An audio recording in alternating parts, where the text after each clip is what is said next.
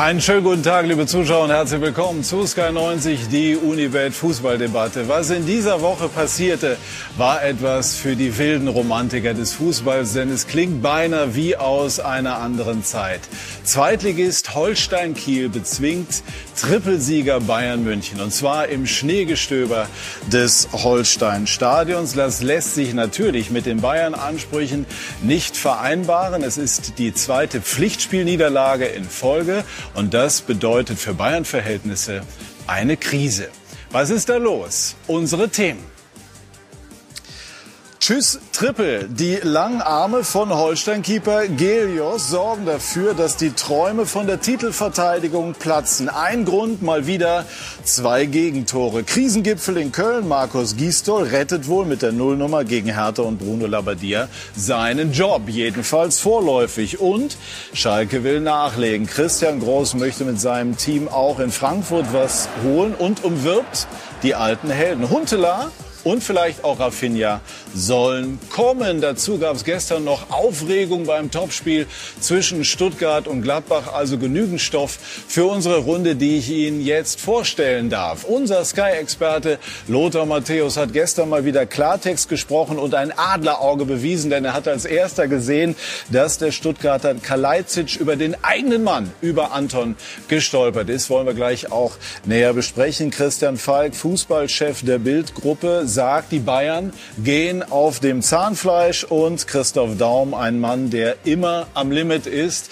Kaum einer hat mehr erlebt im deutschen Fußball. Herzlich willkommen an diese Runde und nachher werden wir auch noch Lukas Podolski dann dazuschalten und uns mal näher damit beschäftigen, was denn so beim ersten FC Köln los ist. Christoph, Sie waren ein Mann, der immer versucht hat, wenn die Bayern irgendwie ein Angebot gemacht hatte, da zu sein. Das macht die Konkurrenz im Moment, wenn wir die Ergebnisse von gestern zum Maßstab nehmen, nicht. Will denn keiner Meister werden, außer den Bayern? Ja, zur Ergänzung, äh, die Angebote haben wir auch nicht entsprechend genutzt. Also, aber so, Sie haben es zumindest lautstark ja, angekündigt, das so, zu versuchen. Vorgenommen, vorgenommen habe ich es mir immer. Äh, äh, mit der Umsetzung, äh, wie bei den anderen Vereinen, äh, hat es ein klein wenig gehapert. Äh, in der Tat, die fehlende Konstanz der Bayern können wir auch bei allen anderen feststellen. Und dadurch nivelliert sich das wieder, äh, denn äh, die äh, ja, Auswirkungen von Corona in jeglicher Hinsicht, also du hast keine Saisonvorbereitung gehabt, äh, vor allen Dingen die Mannschaften, die noch äh, sehr lange gespielt haben, wie Bayern München, wie Leverkusen, wie Leipzig. Äh, du hast äh, dann durch die äh, durch die Blase. Eine ganz andere Situation jetzt, äh, äh, wie du mit deinen Spielern umgehen musst. Du Aber trotzdem ist doch die Chance da. Müsste man da nicht entschlossener sein als Borussia Dortmund, als RB Leipzig? Klar ist die Chance da und, und klar nimmt sie da auch äh, jeder vor. Äh, ich spreche äh, weder Dortmund äh, noch Leverkusen noch den Leipzigern ab, dass sie nicht äh, Meister werden wollen. Also ich glaube schon, auch wenn sie das jetzt nicht verbalisieren, dass intern hinter den verschlossenen Türen jeder sagt, ja, in diesem Jahr äh, äh haben wir die Chance, äh, trotzdem, äh, sie, äh, die Verfolger haben genau dieselben Probleme zu bewältigen äh, wie Bayern München. Insofern nivelliert sich das wieder. Was ist los, Lothar, mit den Verfolgern? Ja, äh, sie nützten die Chancen nicht, die, sie, die ihnen Bayern gibt, äh, weil sie einfach dann eben wie gestern auch Borussia Dortmund oder Borussia Dortmund schon in den letzten Wochen auch noch unter Favre einfach Punkte liegen haben lassen und nicht gegen irgendwelche Konkurrenten um die Champions League Plätze, sondern gegen Abstiegskandidaten. Man verliert zu Hause gegen Köln, man äh, holt nur einen Punkt gegen Mainz. Äh, gegen Stuttgart äh, kriegt man eine richtige Klatsche, dass man mal zu Hause verlieren kann, alles okay. Aber man darf gegen solche Mannschaften, wenn man hochgesteckte Ziele erreichen möchte, und Dortmund muss sich das Ziel stecken, Titel zu holen. Ob das der Pokalsieg ist, ob das die Meisterschaft ist. Und Bayern München ist nicht in Topform, lässt Punkte liegen, aber im Endeffekt vergrößert sich im Endeffekt noch der Vorsprung, weil die anderen noch mehr liegen lassen. Andererseits, äh, Christoph hat es gerade schon gesagt, natürlich für Bayern eine ganz schwierige Zeit. Kaum eine Vorbereitung. Zwei Wochen, glaube ich, waren zwischen Champions League Endspiel und äh, Saisonstart. Die Spieler hatten eine Woche frei und dann äh, sind sie schon wieder in die Vorbereitung gegangen. Dortmund hatte da eigentlich andere Möglichkeiten, weil sie sind sehr früh aus, äh, aus der Champions League gegen Paris ausgeschieden. Und äh, ja, sie lassen wieder Punkte liegen. Leipzig unentschieden in Wolfsburg, das ist okay. Aber ja, nach der Niederlage gegen Dortmund musste eben dann auswärts auch mal wieder die Punkte holen und oben dran zu bleiben. Und äh, Bayern war gestern zu Hause gesessen. Freitagabend hat es angefangen mit Leverkusen, die Niederlage in Berlin und dann gestern die ganzen Unentschieden. Einzige Mannschaft unter den Top 7, 8 war Union Berlin, die gewonnen haben. Und das war natürlich für, Bayern ein super, ein super, äh, super, äh, super, super ja, ich würde sagen, eine super Einladung, dass sie heute gegen starke Freiburger, aber im Endeffekt schon wieder den Vorsprung oben, sagen wir mal, so ausbauen können, dass äh, man sagt, ja, die Bayern ziehen wieder ihre einsamen Wege. Ja, das wäre dann eine typische Bayern-Krise, ne? Tabellenführer und wir reden darüber, dass es nicht wirklich ähm, läuft. Äh, wir werden das Thema Bayern auch äh, näher besprechen, aber jetzt einmal, wie gesagt, nur zum Einstieg die Situation oben noch einmal erläutern und, und, und auch analysieren. Gucken denn die Bayern auf die anderen oder anders gefragt, hätten die Bayern heute bei Siegen der Konkurrenz deutlich mehr unter Druck gestanden gegen Freiburg? Ja, natürlich. Ich meine, die sehen den Spieltag gestern und lachen sich wahrscheinlich tot auf der Couch. Also das ist halt wirklich dieses Phänomen. Ich meine, Lothar weiß ja, wie es ist. Äh, so Titel holen ist eine Kopfsache. Also es ist bei Bayern, wenn man den Robin Großen fragt, der kommt zur Nationalmannschaft und sagt, boah, das sind Winnertypen, das merkst du in jedem Training.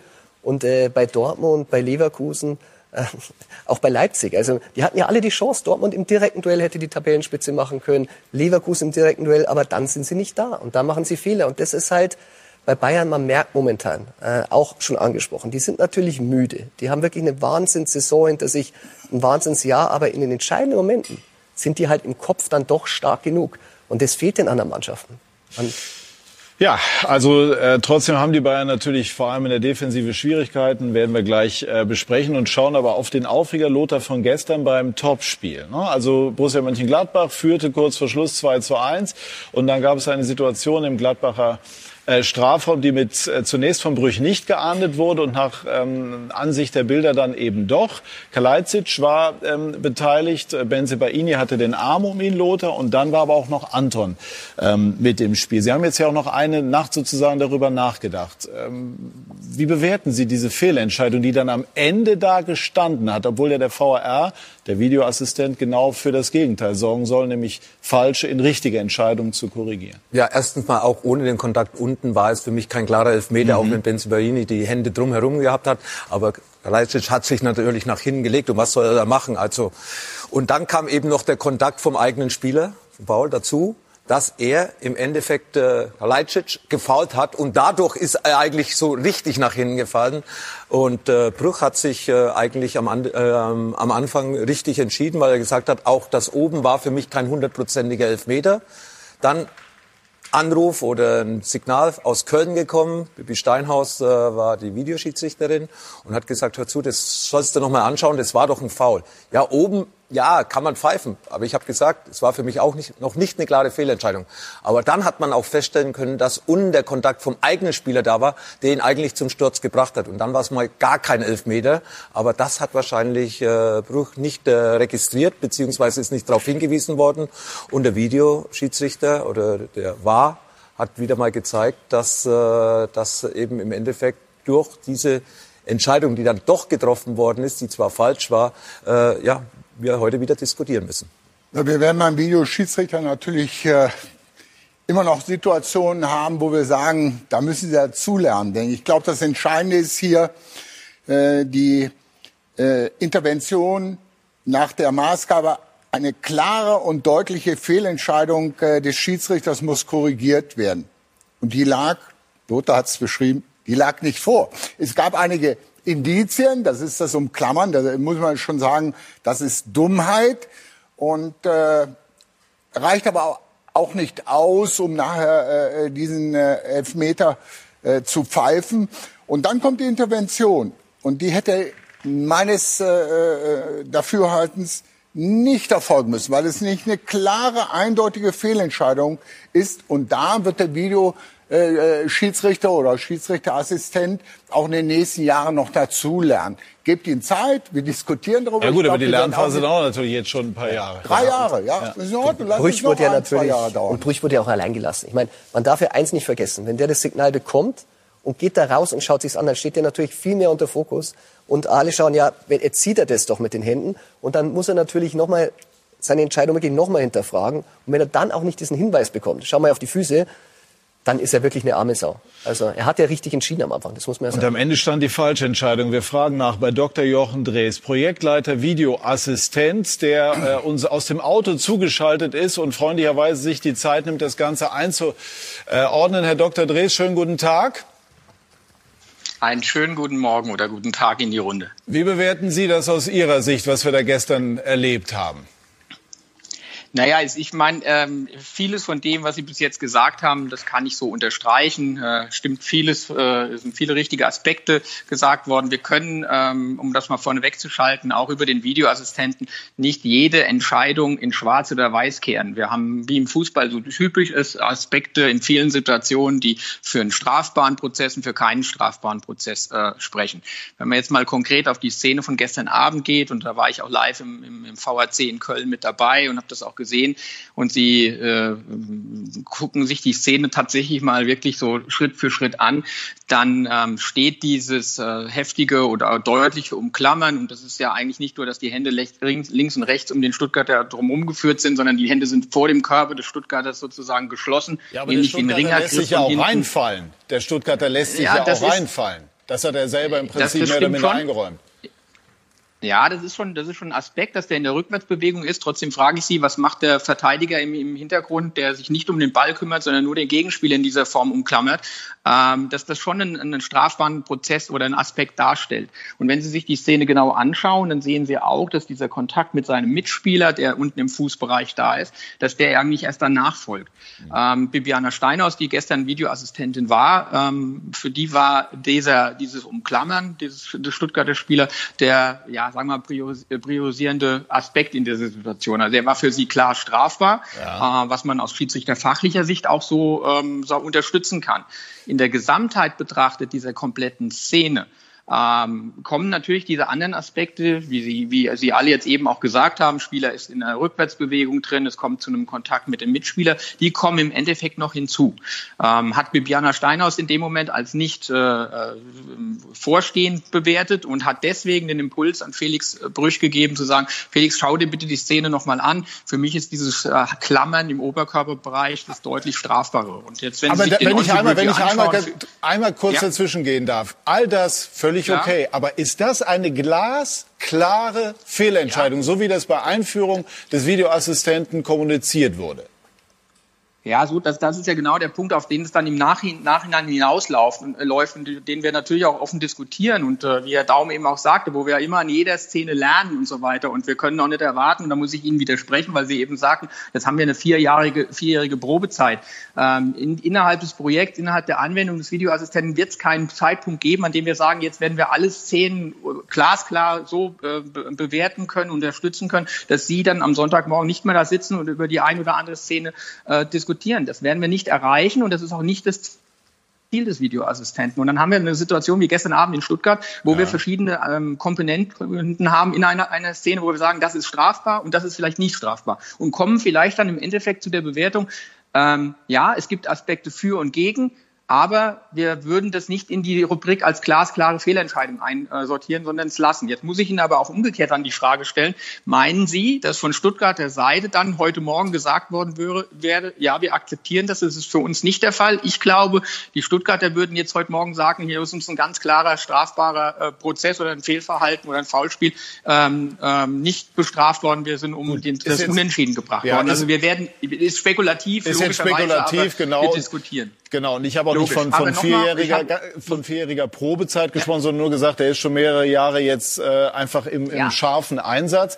Und äh, ich ja. verstehe in dem Fall nicht, dass das als glasklare Fehlentscheidung gewertet wird. Ich würde, bevor ich die Runde noch mal reinnehme, aber einmal auch gerne wissen, Brüch hat gestern bei uns im Interview dann gesagt, er habe einen entsprechenden Hinweis auf die Füße nicht bekommen. Warum eigentlich nicht? Hat man ihm da also die falschen Bilder gezeigt oder, oder das selber in Köln gar nicht erkannt und ihm dementsprechend nicht darauf hingewiesen? Doch, die Füße, dieses, dieses Stolpern über die Füße ist erkannt worden, ist aber in dem Fall nicht äh, ähm, sozusagen als das relevante Merkmal dieser Szene ausgemacht worden, äh, weil eben dieser Halteprozess, wie ich am Anfang sagte, vorher war. Und bevor Sie mich da in diese äh, Zwischenfrage stellten, wollte ich Ihnen ja sagen, als Felix Brüch rausgelaufen ist an den Monitor und hat auf das Bild geschaut, war für ihn dieser Halteprozess sofort strafbar und oder für ihn deutlich. Ähm, man muss jetzt aber sagen, dass wenn man die Szene als Ganzes laufen lässt, dass man dann schon sagen muss, okay, man hätte vielleicht im On-Field-Review tatsächlich den kompletten Ablauf mit allen Aspekten, die Sie auch alle genannt haben und die ich Ihnen jetzt auch nochmal skizziert habe, nochmal darstellen können, um dem, um dem Felix Brüch dann quasi die Möglichkeit zu geben, die Szene in Gänze zu beurteilen. Und dann hätte er auch am Bildschirm äh, natürlich vielleicht, oder so wie er im Nachgang gesagt hat, wäre er zur Entscheidung gekommen, nein, ich äh, gebe den Strafschluss nicht. Und das wiederum würde uns jetzt dazu führen zu sagen, ähm, dann ist es äh, wenn der Schiedsrichter diese Einschätzung hat, aus seiner Sicht auch keine klare und offensichtliche Fehlentscheidung. Herr Dr. Drees, ich würde die Runde gerne mit reinnehmen. Lothar. Also ich habe gerade gehört, der Spieler ist gestolpert. Der Spieler ist von seinen eigenen Mitspieler gefault worden. Es ist was anderes wie stolpern. Also und wenn ein Spieler wie äh, also wenn, ja, okay Wer, Entschuldigung, wer Entschuldigung, Herr Matthias. Okay, ja, kein, kein Problem.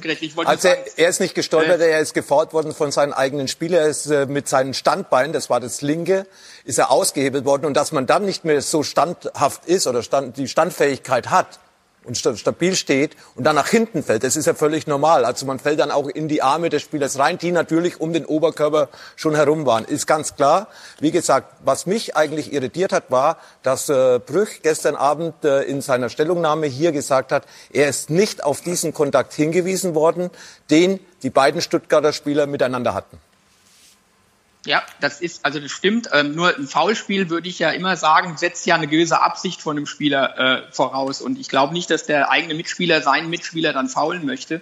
Aber ähm, ich habe hab aber auch schon Spieler gefault und Elfmeter gegen mich bekommen, wo ich auch nicht wollte. Das ist eben, ja. man will ja nicht immer was, aber das es passiert so, das eben. Stimmt. Ja. Nein, Nein, das, das stimmt, das kann ich nachvollziehen. Aber ja. in, der, in der Tat so, ähm, der ähm, Bibiana Steinert hat als Videoassistent natürlich den Aspekt jetzt dieses Fußvergehens, in Anführungsstrichen, wenn wir es mal so sagen, ähm, den hat sie im Prinzip für sich eingeschätzt und als nicht relevant gesehen. Und da muss man nachher sagen, vielleicht äh, wäre es da oder es wäre dann sicherlich besser gewesen, auch diesen Aspekt nochmal zu demonstrieren, also im Bild zu demonstrieren, sodass Felix Brüch gesagt hätte, ah, okay, das unten sehe ich auch und dann vielleicht, oder so wie er im Nachgang sagt, zu einer anderen Bewertung gekommen wäre. Herr Dres, Christoph Daum möchte sich noch einschalten. Ja, ich kann nur dazu sagen, Gerne. aus Schiedsrichtersicht ist das Klammern äh, für mich ein klarer Regelverstoß, äh, ähm, auch wenn äh, äh, der Spieler sich nach hinten reinfallen lässt.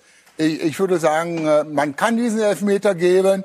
Alle anderen Diskussionen, die wir jetzt äh, hier führen, sind äh, eigentlich schon fast äh, Fachdiskussionen. Und auf der anderen Seite führen sie natürlich auch äh, zu äh, den Diskussionen, die wir im Fußball haben wollen, dass es eben da nicht die eine äh, Meinung äh, gibt, sondern solche Dinge sind interpretationswert.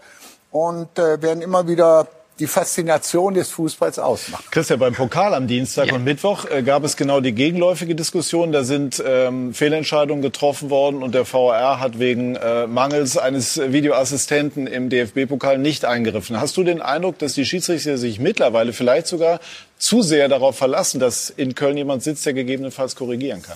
Nein, ich glaube, äh, sie sehen einfach nur schlechter aus. Aber ich meine, die Szenen, die du ansprichst, das waren halt wirklich ganz klare Fehlentscheidungen. Und ich glaube, das ist ja das Problem, äh, wo wir jetzt auch diskutieren, dieses Fingerspitzengefühl, das der Schiedsrichter ja oft braucht, brauchen die auch im Videokeller. Ich sage es nochmal, er hat richtig entschieden, hat gesagt, okay, so schlimm war es nicht, aber in dem Moment, wo er da rausmarschiert und dann sieht er eben die Hände da.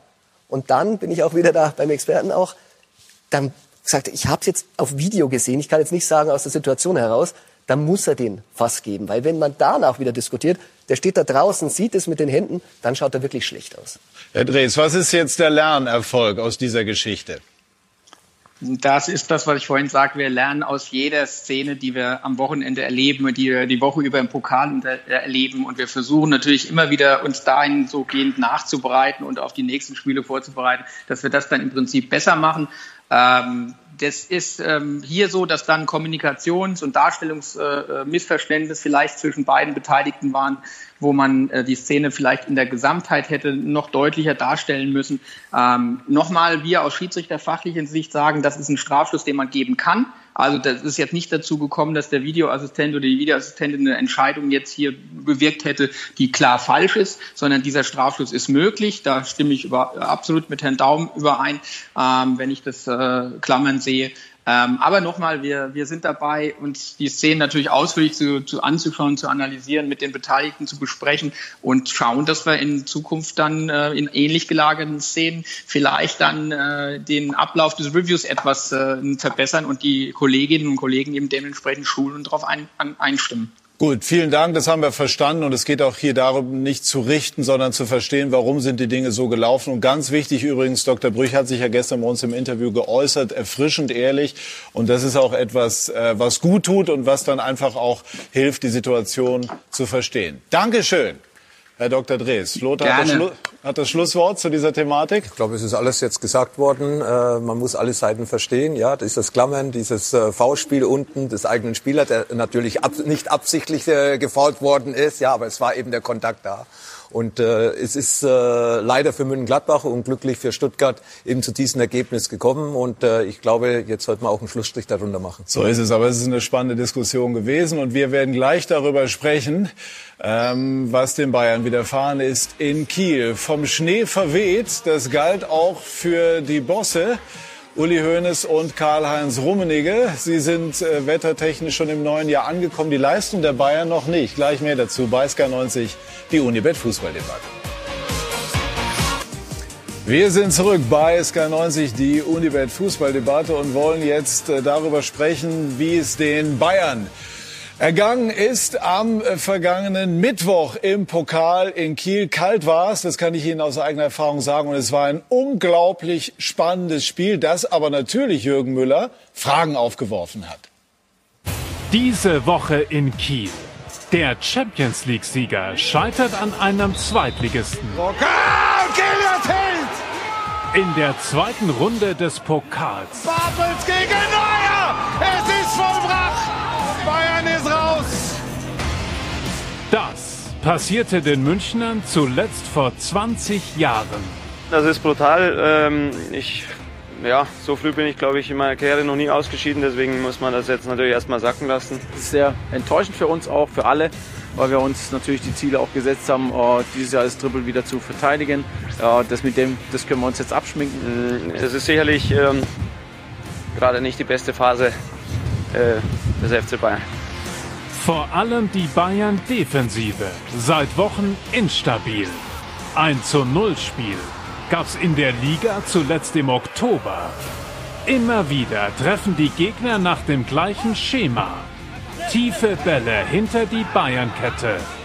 So kam Kiel zum Erfolg und zuletzt auch Gladbach. Gerade diese eine Szene verfolgt uns ja schon ein bisschen länger. Jetzt müssen wir uns sicherlich äh, den Schuh anziehen, dass wir das äh, wiederum äh, nicht gut verteidigt haben, ganz klar. Plötzlich wird auch die Taktik hinterfragt. Steht Flicks Team zu hoch? Ist gar der Bayern-Code geknackt? Das sind Dinge, die, die, ähm, die wir angesprochen haben, die wir auch trainiert haben. Und äh, da muss ich die, die Tiefe absichern. Äh, das hat nichts mit hochstehenden Kette zu tun. Es gibt noch mehr Probleme. Die Neuzugänge zünden bisher noch nicht. Und es stellt sich die Frage, ob sie zu viel in die Offensive, zu wenig in die Defensive investiert haben. Noch schlimmer, der Team Spirit des letzten Sommers scheint verflogen. Lautstarke Kommandos, derzeit Fehlanzeige. Zuletzt war der Trainer der lauteste. Mein Gott! Die erste Bayern-Krise unter Flick ist da. Kommen Sie da wieder raus? War das eine Frage, oder? Wann kommen Sie Also- wieder raus, könnte man auch fragen. Eher, ne? Oder wie? Also indem Ja, es sind alle drei Tage äh, haben wir ein Spiel und ich bin mir sicher, wir werden äh, die nächsten Spiele auch gewinnen. Bayerns Winterkrise. Glück im Unglück. Auch die Konkurrenz patzt. Ziehen Sie die richtigen Lehren. Können Sie schon heute den Vorsprung in der Liga weiter ausbauen. Das geht so natürlich auch nur bei den Bayern. Eins wollen wir noch mal festhalten. Ganz großes Kompliment an Holstein Kiel, die nicht nur einen Pokal-Fight geliefert haben, sondern die richtig klasse Fußball gespielt haben und dadurch die Bayern dann auch in einem fantastischen Elfmeterschießen übrigens ähm, dann in die Knie zwang. Sind die Bayern entschlüsselt? Nein. Also ich glaube, man weiß, wie der FC Bayern spielt. Also wir haben ja diesen Sommer einen Fußball erlebt. Das war ja Power-Fußball. Das hat die Bayern ja ausgezeichnet. Und sie hatten halt diesen Vorteil mit dieser Vorbereitung. Also der erste Lockdown kam denen entgegen. Die haben am professionellsten gearbeitet im Cybertraining. Die kamen dann, wo es ernst wurde, kamen die extrem fit. Das hat sie in Europa nochmal wirklich ein Stück nach vorne gebracht. Mhm. Aber das Spiel funktioniert natürlich nur, wenn alle mitarbeiten. Und das merkt man halt auch die Neuzugänge, dieses nach hinten arbeiten. Es ist ja nicht nur dieses Überspielen der Kette, es ist ja auch dieser Pass vorher. Ich kann mich noch erinnern, ich meine, Bayern äh, ist jetzt äh, achtmal in Serie Meister, letztes Mal war es Dortmund. Und äh, Klopp hat mal den schlauen Satz gesagt, in dem Moment, wo Ribéry und Robben angefangen haben zu verteidigen, hatten wir keine Chance mehr. Und das erleben wir jetzt auch. Also man muss ja sagen, die Flügelspieler müssen genauso mitarbeiten. Deshalb auch dieser Gnabry-Ausruf von Flick, ähm, natürlich, da, da, muss man schauen, Sané hat es noch nicht so verinnerlicht, das nach hinten mitarbeiten. Und wenn da nicht alle mitmachen, dann sind sie natürlich anfällig. Ja, um das genau zu analysieren, äh, äh, braucht man wirklich ein bisschen mehr Zeit, müssen in die Tiefe gehen, weil Fußball ist sehr komplex. Jetzt. Nur wir versuchen es natürlich jetzt leicht, äh, äh, verkürzt und einfach verständlich hier äh, für die Zuschauer auch darzulegen. Die Bayern haben in der Endphase, äh, äh, als sie das Triple geholt haben, eine, eine Mannschaft gehabt, die hat mit einer Intensität äh, gespielt, wo ich gesagt habe, das darf nicht wahr sein, habe ich noch nie gesehen. Du musst aber auch sehen, Kimmich war rechter Verteidiger. Boateng spielte vernünftig, Alaba spielte überragend. Auf der linken Seite hatten sie einen Spieler, wo ich gesagt habe, das ist der no beste Neuzugang der Bayern, Davis. In äh, zentralen Mittelfeld hatten sie überragend Goretzka und Thiago. Und vorne mit einem Gnabry, der einen Lauf sondergleich hat. Müller, wunderbar, in einer wunderbaren Form. Lewandowski auch. Und linke Seite äh, entweder Perisic, der weg ist, äh, war klasse. Oder es kam Coutinho rein, der wunderbare Spiele, Tore gemacht hat. Äh, äh, oder eben auch dann äh, Koman. Eine Mannschaft, die äh, mit einer unglaublich ho hohen Pressing-Intensität spielte, wo ich sagen muss, die beste Mannschaft der Welt. Okay, jetzt äh, haben sie das Triple geholt, fünf Pokale geholt, danach Supercup, Supercup noch geholt, so. Jetzt kommen wir auf einmal die Situation, aha, Tulisso, der Vorsaison ganz äh, ordentlich gespielt hat, der kann nicht die Thiago-Rolle ausfüllen, obwohl er auch äh, exzellente Spiele gemacht hat, entwickelt sich aber nicht weiter. Hm, dieses Thiago abgeben und Tulisso kann das vielleicht packen, ist schiefgegangen. Rechte Seite, Pavard äh, kommt äh, äh, bisschen Schwimmen. Okay, dann kam der, der, der Richards rein, dann kam der Saar rein. Äh, alles nicht geklappt, dann kam sogar Süle rein. Am liebsten sage ich, möchte sie da wieder einen Kimmich spielen lassen. Nur, Kimmich war, war auch verletzt und der Knick bei den Bayern kommt für mich durch die Verletzung von, von Kimmich. Wenn du dir alle Ergebnisse anguckst, okay, es gab vorher mal die Niederlage gegen Hoffenheim, aber äh, äh sag mal, äh, mehr der, der sag mal, die Delle bei den Bayern kam durch den äh, Ausfall von Kimmich. Vorne in der Offensive läuft es eigentlich ganz gut. Natürlich können wir immer wieder sagen, das sind für mich allgemeine Sachen. Abwehren beginnt im Angriff. Vollkommen richtig. Da sind Binnenweisheiten, unterschreibe ich. Aber müssen ja nicht falsch sein. Nein, aber wir, wir haben es hier mit ganz anderen Dingen zum Teil zu tun. Wir haben zum Beispiel die Situation, dieses Einrücken der Außenverteidiger fehlt.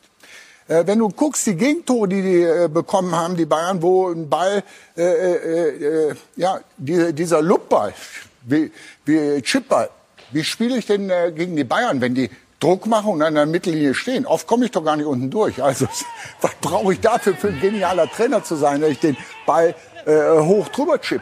Dann muss aber der Saar oder der Davis von außen mit einrücken. Dann muss die Innenverteidigung durch den einrückenden Außenverteidiger äh, abgesichert werden. Wie gesagt, sehr komplex. Ich ziehe mich auch wieder zurück und überlasse dann einfacher äh, äh Aussagen äh, jetzt der Runde. Gut, ja, also ich glaube, jetzt in der Lage, das zu analysieren, wird, wird Lothar schon genauso sein. Die ja, Frage, man stimmt, muss, klar. Also ähm, das eine ist jetzt eine sehr tiefe taktische Analyse. Die andere Frage ist ja, Lothar, ähm, steht da drüber eine gewisse Müdigkeit im Kopf, eine Bereitschaft, diese Dinge? Natürlich ist eine Müdigkeit da im Körper und dann ist sie automatisch auch im Kopf da. Dieses Pressing funktioniert nicht mehr. Die Maschine, die Bayern München war, äh, bis, äh, ja, bis in den Herbst eigentlich hinein, weil sie in der Bundesliga ähnliche Spiele gemacht haben. Das funktioniert nicht mehr. Der Gegner kann einfacher aufbauen. Sie profitieren, der Gegner, auch von den Fehlern der Bayern-Spieler. Beim Aufbauspiel in München-Gladbach war das zu erkennen. Süle, einen Febers, den Gladbach sofort ausgenutzt hat. Die Außenverteidiger stehen natürlich bei Bayern sehr hoch, Christoph. Das weißt du, die spielen ja fast äh, verkappte Außen, Außenstürmer. Und dadurch kommen sie natürlich häufig auch ein bisschen zu spät zurück.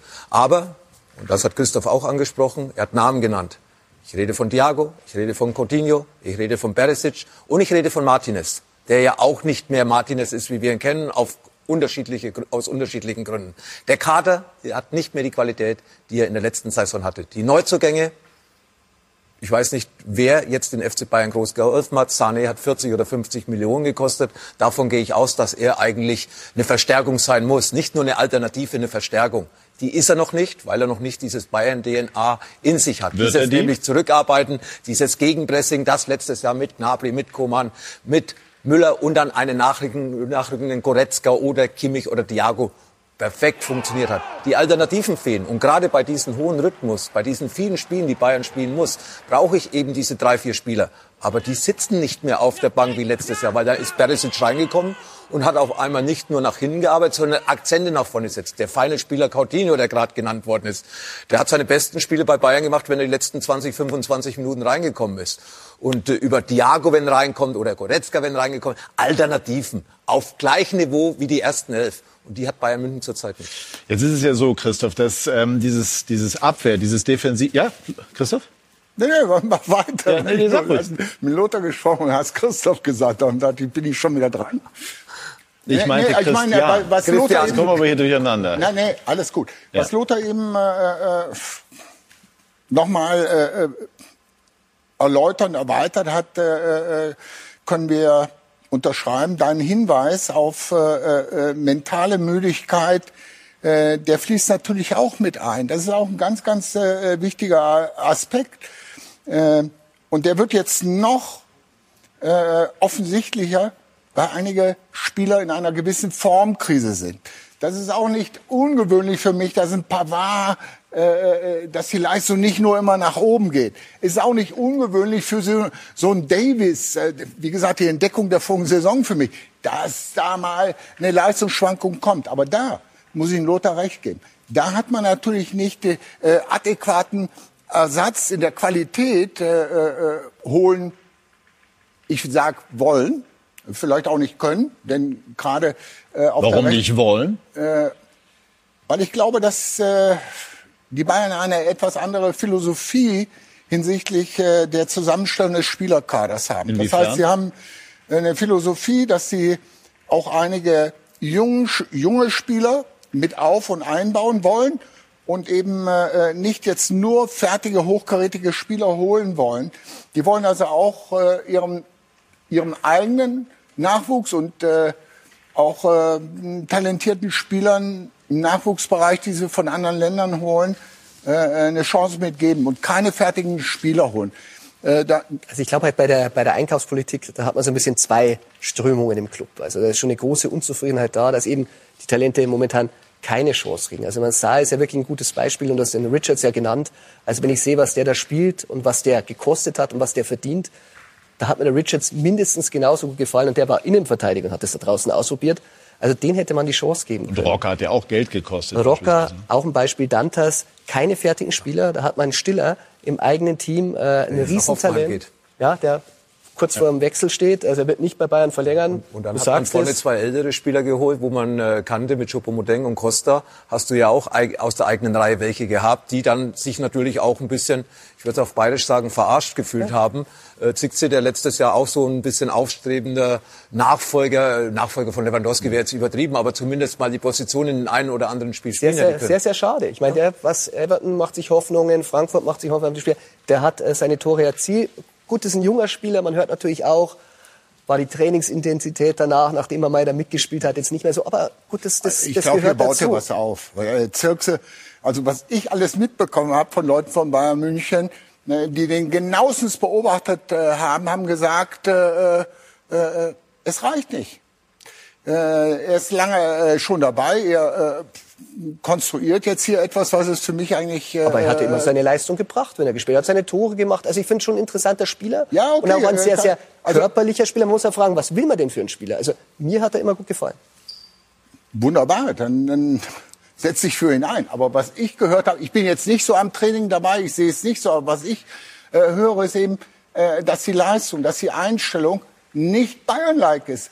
Ähm, sie, sie hatten natürlich auch einen wahnsinnigen Spielplan vor sich äh, und haben dann gesagt, okay, äh, komm, den nehmen wir als Backup. Äh, Dann haben sie aber das äh, Spiel, glaube ich, gegen Hoffenheim äh, verloren, wo du Zirkse auch überhaupt nicht gesehen hast. Als Lewandowski draußen war, haben sie gesagt, oh Gott, oh Gott, wir brauchen noch eine Absicherung. Und der äh, äh, äh, Choupo-Moting ist natürlich ein wunderbarer äh, äh, Backup. Jeder Trainer kann zufrieden sein, wenn er so einen positiven Spieler hat, der, der kein Theater macht, sogar die Mannschaft in der Kabine unterstützt. Tolle Sache. Alles Dinge, äh, die du von äh, äh, Zirkse äh, nicht gesehen hast. Und insofern sage ich, es wird Zeit, dass er einen Tapetenwechsel hat und woanders spielt. Gut, jetzt ist aber Zirkse mit Sicherheit nicht das entscheidende Problem der Bayern, sondern die Frage, auf die es ja letztlich hinausläuft, ist die, wird Hansi Flick sein Defensivkonzept dahingehend modifizieren, dass er ein bisschen tiefer steht, dass er sozusagen ein bisschen sicherer spielt, oder wird er Lothar genau dabei bleiben, was die Bayern beim Trippelsieg stark gemacht hat, weil eine Abkehr davon sozusagen ein äh, gegen die eigene DNA wäre. Ja, er sieht ja selbst, äh, wie die Defensive steht, wie man vorne drauf geht. Das analysiert er natürlich mit seinem Trainerteam und wird natürlich nicht jetzt äh, hinten äh, eine, eine Mauer aufstellen mit zehn Leuten im eigenen Strafraum. Übertrieben gesagt, nur das zum Verständnis. Er wird weiter versuchen, vorne zu attackieren. Er wird es weiterhin durchziehen. Aber natürlich nicht mehr mit der Intensivität, wie es vielleicht in dieser Trippelsaison der Fall war. Geht denn oder gibt dieses Abwehrkonzept es denn überhaupt her, so anzupassen oder gibt es da eigentlich nur ganz oder gar nicht? Denn das war ja genau auch die Stärke der Bayern dann unter Hansi Flick, dass sie einfach wieder viel höher verteidigt haben und viel mehr Bayern-like gespielt haben. Ja, Bayern wird immer dominant spielen, wird immer Ballbesitz haben, automatisch versuchen natürlich früh zu pressen. Aber zum Beispiel in München-Gladbach äh, hätte ich jetzt äh, vielleicht auch mal gesagt, hey, nach dem 2 zu 0, lassen uns doch 10, 15 Meter weiter zurückfallen oder mal die Gladbach ein bisschen äh, in Ballbesitz kommen, dass wir dann die Räume haben. Ja, man äh, braucht natürlich kleine andere Varianten. Bayern hat es ja über 90 Minuten versucht, immer wieder mit hohem Pressing, mit, äh, mit Gegenpressing nach Ballverlust wieder den Ball zurückerobern. Ich habe Lewandowski noch nie so aktiv gegen den Ball arbeiten sehen wie in den letzten 18 Monaten. Aber jetzt ist ja irgendwo der Akku ein bisschen leer. Ja, es stimmt nicht mehr, was der Christoph auch vorher gesagt hat. Der eine oder andere Spieler nicht mehr in dieser Gala-Form wie in der letzten Saison. Und dann äh, glaube ich schon, dass Hansi Flick äh, nicht so stur ist, sondern hochintelligent, dass er dann eben die eine oder andere Stellschraube verändert. Haben sich die Bayern an einem bestimmten Punkt müde, vielleicht sogar satt gesiegt? Nö, FC Bayern ist nie müde, ist nie satt. Das hat ja auch Thomas Müller und andere Spieler in ihren Interviews gesagt. Äh, Aber zurzeit ist einfach nicht mehr drin, weil der Akku eben nicht mehr so voll ist, wie er noch in der letzten, im letzten Jahr ja, aktiviert war. Erstens, äh, natürlich Lothar vertritt von Bayern München. Auch die Bayern haben das Recht, mal müde zu sein. Entschuldigung, das sind keine äh, übermenschlichen äh, Leute. Wir sehen das in Europa ja auch. Äh, äh, wie sich das bei Juve auswirkt, wie sich bei Liverpool, bei Man City, äh, bei Paris Saint-Germain. Auch diese Spitzenmannschaften haben immer mal Phasen, wo sie auch das Recht haben, äh, mal Ich müde glaube, Sie zu sowieso, sein. es geht Vor- nur darum, es zu erklären. Also mir leuchtet was komplett ein. dass- erklären, dass, dass du mal recht hast, wenn, du- wenn du so eine lange Zeit äh, äh, auf so hohem Niveau spielst, dann ist äh, das durchaus mal möglich, dass man da mal- eine Delle hat. Und die Delle, die die Bayern jetzt haben, die kann ja Gott sei Dank äh, von den anderen nicht äh, ausgenutzt werden. Sie sind nach wie vor in der Spitzenposition, sowohl national als auch äh, international. Und zu der anderen Sache, ob sie jetzt ihr System verändern müssen, ja, das ist ja äh, das geht doch viel zu weit. Nein, nein und nochmal nein. Hier geht es eigentlich nur um zwei Aspekte. Der eine Aspekt heißt, wie organisiere ich meine Restdefensive? Und zweitens, wie der Loders richtig sagt, wenn ich äh, äh, meinen Aktionsraum äh, paar Meter weiter nach hinten verschiebe, wie behalte ich meine Kompaktheit bei? Weil das Problem ist, wir, man, man lässt sich manchmal fallen, aber die Abstände werden immer größer, sowohl in der Tiefe als auch in der Breite. Das heißt, zwei Dinge gibt's für mich zu berücksichtigen. A, Restdefensive, das, das Bewusstsein dafür schärfen und B, wenn ich richtig wie Lothar sagt, in manchen Situationen mich etwas, etwas tiefer aufstelle, dass ich die Kompaktheit beibehalte, sowohl in die Tiefe als auch in die Breite. Also gestern auf jeden Fall Abschlusstraining. Also hat man, die Planen sind ja unten, aber man hört Flick, er hat sehr dominant äh, gecoacht. Also der wird da nicht groß was verändern, bleibt dabei, aber sie müssen natürlich mehr. Hat die Bayern ja auch stark gemacht. Das ist ja überhaupt gar keine Frage. Äh, wir wollen gleich auch noch mal über die Rolle von Hansi Flick ein bisschen näher ähm, diskutieren, aber auch darüber, was sich in Köln gestern äh, getan hat. Äh, es war ja ein Krisengipfel zwischen äh, Markus Gisdol und Bruno Labbadia. Gleich mehr dazu bei SK90, die Unibet Fußballdebatte.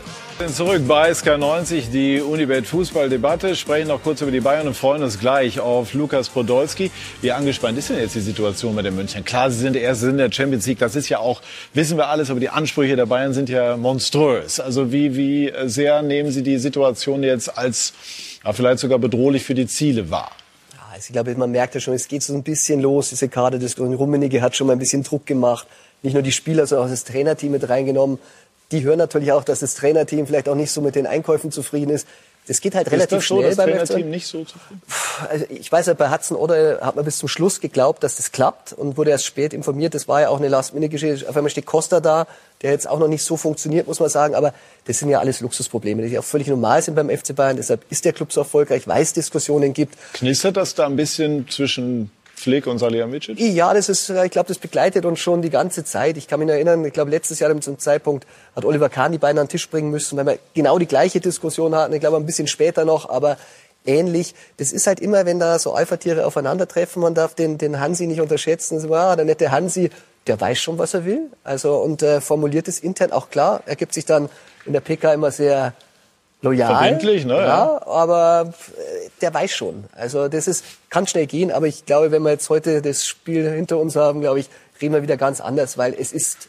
wie Wenn die Bayern gereizt sind, kann das für die Freiburger durchaus von Nachteil sein. Ähm, Sie hatten Hansi Flick als Spieler. Äh, man hat äh, gerade auch in seiner Zeit als Co-Trainer bei der Nationalmannschaft immer gedacht, er ist ein ganz freundlicher, sympathischer Typ. Ist er ja auch, aber jetzt zeigt er als Chef, wie entschlossen er sein kann. Wie nehmen Sie ihn wahr? Ja, es ist häufig so, dass äh, wenn ein Mensch an die Front kommt, dann ganz andere Qualitäten entwickelt. Ehrlich gesagt muss ich sagen, als damals Hansi äh, Flick das Traineramt übernommen hat, bin auch ich nur von der Interimszeit ausgegangen und hätte nie gedacht, dass da ein Trippelsieg rauskommen kann. Aber er hat es hervorragend äh, verstanden, äh, dort äh, äh, Ich-AGs, Egos miteinander für ein gemeinsames Ziel äh, äh, einzuschwören, zu verbinden. Das heißt, dieses, äh, die- diese Mannschaftsführung, dieses People's Management oder wie man es nennen will, äh, das hat er ganz äh, äh, hervorragend gelöst. Und mit den Erfolgen kriegst du natürlich auch äh, einen etwas anderen Stellenwert äh, hinsichtlich äh, ja, langfristigen Vertrag, Positionierung innerhalb äh, äh, im Verein. Und dann äh, hat äh, deine Stimme natürlich auch eine ganz andere Gewichtung. Das hat sich bei äh, äh, Hansi Flick äh, ergeben. Erwartet habe ich so nicht. Freuen tue ich mich unheimlich über jede so tolle äh, Trainerentwicklung und äh, äh, ziehe den Hut vor den bisher erzielten Leistungen. Nur jetzt kommen wir in die Situation, wo ich immer sage, da zeigt die Qualität eines Trainers, wenn man mal eine, in Anführungszeichen, Krisensituation managt und handelt. Da zeigt sich die Stärke eines Trainers. Kurz und Wenn es knapp, nur aufwärts geht, dann schwimme ich auch mit als Trainer. Trauen Sie ihm das zu, kurz und knapp? Ich habe ihm schon nicht zugetraut, dass er äh, so einen wahnsinnig großen Erfolg hat. Also muss ich jetzt auch das anders machen, muss ich sagen, ja, ich traue ihm das zu, weil die Qualität äh, ist da. Kann er, wie man immer so schön fragt heutzutage, Krise, Lothar? Ich glaube Krise schon, weil er einfach, Bayern-Niveau weil er einfach intelligent äh, ist, äh, hat natürlich auch einen gewissen Bonus, aber der Bonus wird ihm auch bei Niederlagen nicht weiterhelfen. Und äh, hat nach wie vor einen guten Draht zur Mannschaft. Was äh, die Transfers betrifft, da kann ich äh, den Christian nur recht geben. Also da gibt's unterschiedliche Meinungen. Und Hansi sagt auch schon nach außen im Mikrofon indirekt, dass er den oder den Spieler behalten möchte. Ich glaube, dass Hansi Flick äh, glücklich äh, wäre, wenn Alaba zum Beispiel bleiben würde in Zukunft. Äh, das hat er ja schon so durch die Blume verlauten lassen. Aber es gibt wahrscheinlich andere Leute im Verein, die vielleicht anders denken. Und äh, man soll ja nicht nur einer Meinung sein, man soll ja unterschiedliche Gedanken haben, aber man soll zumindest eine Lösung im Endeffekt finden. Ich glaube, dass Hansi das äh, schafft, weil er, wie gesagt, mit seiner Art und Weise sehr gut ankommt und weil er im Endeffekt auch weiß, dass er Kleinigkeiten verändern muss, um wieder in die Erfolgsspur zu kommen. Jetzt schalten wir zu einem Mann, der Hansi Flick selber auch äh, ganz hervorragend kennt, der mit ihm Weltmeister geworden ist. Und ich freue mich sehr. Lukas Podolski, Lukas, dass Sie sich Zeit nehmen, äh, sich hier zuschalten zu lassen. Hallo die Runde. Hallo, wie geht's? Alles gut, alles top. Ja? Haben Sie schon trainiert heute Vormittag, habe ich mir noch erzählen lassen. Ja, sogar am Sonntag wird trainiert. Ja. Furchtbar, oder? Ja, sch- schlimm, schlimm. Ähm, nein, wunderbar, dass Sie noch so gut in Schuss sind. Wir haben eben, Sie haben ja schon mitgehört, über Hansi Flick gesprochen. Ähm, wie nehmen Sie ihn wahr bisher in seiner Bayernzeit, aber auch in der, in der jetzigen Phase, die für Bayern-Verhältnisse ein bisschen zugespitzter ist? Gut, ich kenne ja den Hansi äh, von der Nationalmannschaft. Ich habe mit denen zwölf Jahre zusammengearbeitet und äh, erstmal, was er da letztes Jahr geschafft hat, äh, sensationell. Äh, und ja, jetzt, wie gesagt, äh, wir beim FC, da kommen wir ja gleich drauf, haben eine andere Krise als die Bayern. Da brennt es ja schon nach einem Spiel, wenn man äh, äh, das vergeigt. Äh, aber was der Hansi äh, für Fähigkeiten hat, der hat die Mannschaft hinter sich äh, und äh, ist vom äh, Charakter und vom menschlichen her einfach sensationell. Und ich denke, dass der die Jungs wieder auf die Beine kriegt. Wir sprechen gleich über die Kölner, über Ihren Herzensclub, auch der von Christoph Daum. Aber noch ein Wort zu den Bayern, die Sie ja auch erlebt haben. Sie haben da selber gespielt. Ist da jetzt schon so Dampf auf dem Kessel? Nach zwei Niederlagen? Bei Bayern ist immer Dampf auf dem Kessel. Das kennt, das kennt ja jeder. Äh, mal, mal schauen, wie sich das entwickelt. Am Ende äh, zählen im Fußball die Ergebnisse und wenn die Ergebnisse stimmen, dann wird auch der Hansi Flick in Kritik geraten. So ist das halt äh, bei den großen Vereinen und äh, wir werden äh, sehen, wie sich das den nächsten Spiele entwickelt, wie die Bayern die nächsten Spiele angehen. Ich glaube, die spielen sogar heute. Dann sieht man, ob die eine Reaktion zeigen oder nicht. Und ja, man wird halt immer im Fußball an Ergebnissen gemessen. Äh, aber außerhalb des Platzes, äh, da mache ich mir um Hansi gar keine Sorgen. Äh, das ist ein Top-Charakter und äh, paar davon mehr in der Bundesliga. Äh, und äh, ja, dann wäre es schon mal besser. Leiden Sie im Moment mit dem ersten FC Köln? Was heißt leiden? Ich bin ja jetzt schon eine, eine Weile weg. Klar beobachte ich den Verein aus der, aus der Ferne. Aber klar, ich glaube, der Christoph, der leidet genauso. Äh, wie alle leiden, die mal beim FC äh, gespielt haben, trainiert haben oder auch eine Beziehung zum Verein haben. Äh, aber ja, gut, es ist aktuell so, wie es ist. Was ist denn das Problem? Die Kölner schießen ja seit Ewigkeiten kein Tor beispielsweise und krebsen jetzt mal salopp formuliert unten halt im Tabellenkeller rum. Gut, ich habe gestern zum Beispiel das Spiel äh, gesehen über 90 Minuten und äh, gut, da fehlt mir einfach äh, das Feuer auf dem Platz, wenn man zu Hause spielt, auch gegen äh, eine Mannschaft von Hertha, die vielleicht von der Qualität äh, besser ist und auch andere Ziele hat, aber die auch angeschlagen war vor dem Spieltag. Die musst du einfach in Köln in diesem Stadion, auch wenn keine Fans im Stadion sind, die fehlen den Kölnern absolut, äh, die Kurve und die, die, die Fans da muss man einfach anders auftreten. Und das ist mir dann einfach immer äh, ja, zu, zu billig und zu einfach, sich nach dem Spiel hinzustellen und zu sagen, so, wir haben jetzt eine Reaktion gezeigt, wir haben in Freiburg 5 zu 0 verloren und haben jetzt, sind wir jetzt mit einem Punkt zu Hause zufrieden. Das ist mir dann am, am, am Ende zu wenig. Gehen Sie mit, Christoph? Erstmal war es wichtig, nach äh, Freiburg äh, äh, einen Break reinzubekommen. Lukas hat vollkommen recht, das äh, zieht sich aber schon die ganze Saison hin. Äh, Köln ist die Mannschaft, die am wenigsten Tore und Torschüsse äh, zu verzeichnen hat. Äh, und äh, dazu kommt auch noch äh, äh, der Spielaufbau, überhaupt das gefährliche Spiel in die ähm, Tiefe findet zu wenig statt. Das heißt, sie haben zu wenig äh, äh, Durchschlagskraft, was die Offensive anbelangt. Und wie Lukas es richtig sagt, äh, sehen wir jetzt nicht die Situation, dass sie das dann eben durch äh, vermehrte Einsatzbereitschaft, durch vermehrte Lauf- oder Kampfbereitschaft, wobei ich Ihnen da nicht unterstelle, äh, dass sie äh, das nicht wollen, sondern äh, ich sehe es im Augenblick nicht, äh, diese bedingungslose äh, äh, Einsatzbereitschaft von allen Spielern. Und äh, dadurch äh, sind sie eben jetzt auch in diese äh, Abstiegssituation reingekommen, wobei vor der Saison ja schon klar war, also so überraschend ist das nicht. 15. zu werden, ist das äh, äh, Maß aller Dinge. Ja, aber wir haben eben so einen Tweet äh, gehabt, da hat einer geschrieben, Mensch, also wenn ich Daum sehe mit dem Herz, mit der Leidenschaft, würde ich ihn gerne wieder beim FC sehen. Ehe ich darauf nochmal zurückkomme. Lukas, ist der erste FC Köln überhaupt denkbar ohne diese ganzen Attribute eben wie, wie, wie Feuer, wie Leidenschaft, auch wie eine gewisse Verrücktheit? Das wirkt alles so nüchtern im Moment, finde ich. Ja, ich, ich, ich glaube auf jeden Fall. Die Fans fehlen äh, vielen Mannschaften, aber in Köln generell.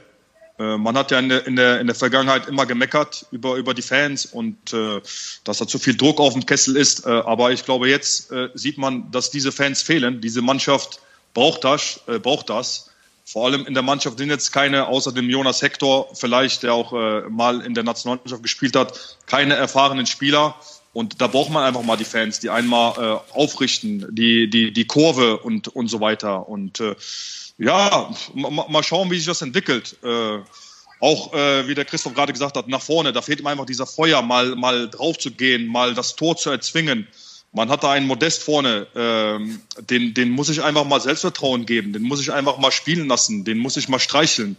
Äh, wenn ich so einen habe, der vor zwei Jahren 25 Tore gemacht habe, und jetzt spielt man da ohne, ohne Stürmer seit, äh, seit gefühlt 20 Spielen. Äh, ja, dann, äh, dann braucht man sich nicht zu wundern, dass man jetzt seit äh, 450 Minuten äh, ja, nicht, nicht im Ansatz äh, äh zum, zum Tor gekommen ist.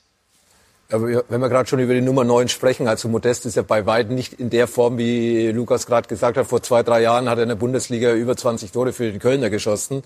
Äh, man hat der Rotte abgegeben. Ja, aber ist ja keiner in Form da aktuell. Ja, ist, wir, du hast aber über den Mittelstürmer gesprochen, weil du ja selbst da vorne bist. Also Modest ist nicht in Form. Andersen ist verletzt. Der Rotte hat man abgegeben zu schlecht und Cordoba hat man verkauft. Also ich sehe das ja auch aus der Entfernung. Äh, die ganze Mannschaft funktioniert nicht, wie jetzt äh, Lukas eingeworfen hat. Das ist die die spielen zurzeit wie ein Absteiger, mehr, äh, nicht mehr und nicht weniger. Und äh, da muss irgendwas passieren, um wirklich das Schlimmste in Köln zu vermeiden. Und ich rede jetzt gar nicht mehr vom Platz 15, ich rede sogar vom Platz 16, weil der mir immer noch die Chance gibt, über die Relegation in der Bundesliga zu bleiben.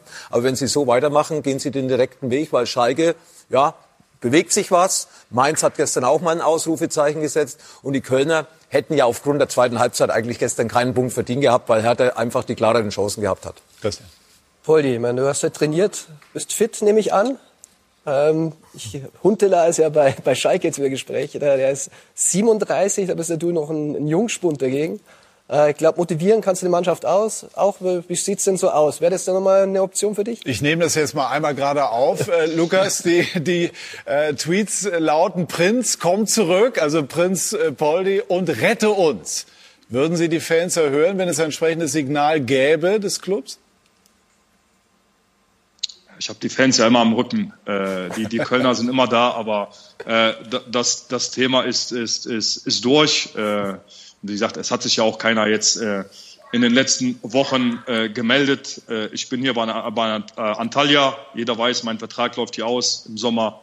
Mal schauen, was danach passiert. Äh, und sonst besteht aktuell kein Kontakt äh, zum FC dass ich auf den Platz zurückkehre. Aber wenn Sie sich gemeldet hätten, hätte Sie das interessiert? Ich meine, Köln ist der Club, der, Sie niemals, der Ihnen niemals egal sein wird. Ja, der wird mir auch nie egal sein, egal wo er spielt. Also man ist auch ein Fan in der zweiten oder dritten Liga und äh, das ist mein Verein, der FC. Äh, und das wird sich nie ändern. Äh, aber aktuell, wie gesagt, ist das kein Thema äh, für mich und äh, die, die müssen da durch. Äh, und äh, wie der Lothar gesagt hat, wenn es äh, so weitergeht wie die letzten drei Spiele, dass man gegen Augsburg, Freiburg und jetzt gegen Hertha äh, nur zwei Punkte holt, das ist zu wenig. Und äh, ja, jetzt haben sie, glaube ich, nächste Woche Schalke. Äh, und, so ist es unter der Woche, ja. ja. Mal, mal schauen. Ich beobachte es weiter aus der Ferne. Ich bin Fan. Ich bin dem Verein immer treu äh, für immer und äh, man wird mich bestimmt in der einen oder anderen Position in Zukunft auch sehen. Und äh, sobald da jetzt keiner anruft, wird sich da auch nichts ändern. Welche Position können Sie sich vorstellen? Alles Mögliche. Das klingt schön, ne? Ein Herz Naja. für diesen Her Nein, Herz für diesen Club ist doch toll, dass wir das heute in dieser Form. Mal, mal, mal schauen, wie gesagt, ich, ich, ich habe noch Bock auf Fußball, ich fühle mich gut und äh, ich will so lange spielen wie möglich. Äh, dieses Feeling mit den Jungs in der Kabine, dieses äh, am Wochenende um die drei Punkte kämpfen, auch wenn man nicht jedes Wochenende äh, gewinnen kann, äh, das macht Spaß und solange ich das habe, spiele ich und was danach passiert, äh, wird man sehen. Ich würde im FC immer in, in, in, in Verbindung bleiben und äh, wird den Verein immer helfen, weil mit diesem Potenzial, was da die letzten 20 Jahre passiert ist, das ist einfach äh, viel zu wenig. Ob ich das ändern kann, ist dann eine andere Frage. Ne? Das muss man dann sehen. Okay, ich stelle mal Lukas mal hier eine Frage. Lukas, wie sieht's da aus? Erreicht Antalya, Spor noch die Europa League? Ihr habt ja letztens wieder einen sehr guten äh, Auswärtserfolg erzielen können. Und äh, ich habe auch das Spiel gesehen in, in Galatasaray, als du reingekommen bist. Wie sieht's aus? Was reißt denn noch mit Antalya Spor? Ja, ist, ist schwer, äh, weil äh, ich glaube, ab der neuen Saison ist in der Türkei leider die Regel, dass sich äh, keiner, glaube ich, mehr direkt qualifiziert, ne, weil man im Ranking, glaube ich, abgerutscht ist. Äh, von daher wird das schwer. Vielleicht über einen Pokal, da sind wir im Viertelfinale. Aber sonst, wir stehen im Mittelfeld, glaube ich, wir sind jetzt aktuell Neunter. Äh, die Saison ist lang. Wir haben, glaube ich, noch über 20 Spiele zu gehen bis Mai. Mal sehen. Also es gab in der letzten Saison auch schon die eine oder andere Überraschung, wie Sivasspor zum Beispiel, die es in die Euroleague geschafft haben. Warum nicht? Es ist möglich. Lukas, eine Frage noch. Christoph Daum hat ja verraten, dass er Sie damals äh, sozusagen unter Vorspiegelung falscher Tatsachen zum FC gelockt habe. Ähm, haben Sie ihm das verziehen? Mit Augenzwinkern gefragt. Auf jeden Fall. Wie war denn das aus Ihrer Sicht? Hat er Sie da wirklich so ein bisschen angeflunkert? Was- was genau? Hatte, Christoph, erzähl mal. Ich habe, äh, das Nein, heißt aber- heute, aber, äh, alternative gut, äh, Fakten, alternative Namen aufgebaut, die nachher nicht zu realisieren waren. Weil ich musste ja Lukas irgendwie ähm, auch eine Perspektive bieten, weil mir war ja klar, ein Lukas alleine, der natürlich Impulse gibt, äh, äh, kann äh, äh, den nächsten Schritt. Mein nächster Schritt war, wir waren äh, äh, Elfter. Ich wollte jetzt ins sichere Mittelfeld kommen. Äh, da reicht mir nicht nur ein äh, Lukas, sondern ich brauche noch zwei, drei andere. Und da hatte ich ihn Namen genannt. Äh, äh, hätten wir die bekommen. Und Lukas war dann hellauf begeistert, war ja sowieso äh, ähm, äh, FC-minded äh, äh, Spieler. Ähm, und er hat eigentlich äh, äh, alles gegeben. Aber ich habe immer wieder gesagt, ein Lukas alleine reicht nicht aus. Na, haben Sie es auch so in Erinnerung? Da, da, da, ja, der hat mir, der hat mir gerade zwei Namen genannt, wo wir dann nach dem Telefonat, wo ich dann aufgelegt habe, da habe ich bei Transfermarkt geguckt, habe ich gedacht, ey, der, das kann doch nicht sein, die haben doch Vertrag, ne? Weil der, der Christoph mir gesagt hat, die sind ablösefrei am Ende der Saison. Da gucke ich bei Transfermarkt, ja, da haben, die Spieler haben noch zwei, drei Jahre Vertrag, das, das kann doch irgendwann nicht sein, aber äh, wie gesagt, das war jetzt schon äh, ein paar Jahre her. Ich glaube, der Christoph hatte eine, eine, eine gute Vision für den Verein, äh, die, die auch nur wenige haben, weil der ist auch FC durch und durch, wie ich ihn kenne. Äh, und ja, wie, wie ich eben gesagt habe, mal schauen, was da die nächsten Jahre pa- passiert.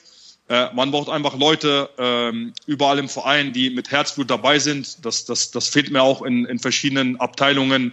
Äh, und ich hoffe, dass, dass das die nächsten Jahre Leute in den Verein kommen, die mit Herzblut dabei sind, mit Liebe, mit Power und dann diesen wunderbaren Verein einfach nach vorne bringen, mit der Stadt, den Fans, äh, den Leuten. Und äh, ja, das ist, das ist mein Wunsch für, für, für den Verein.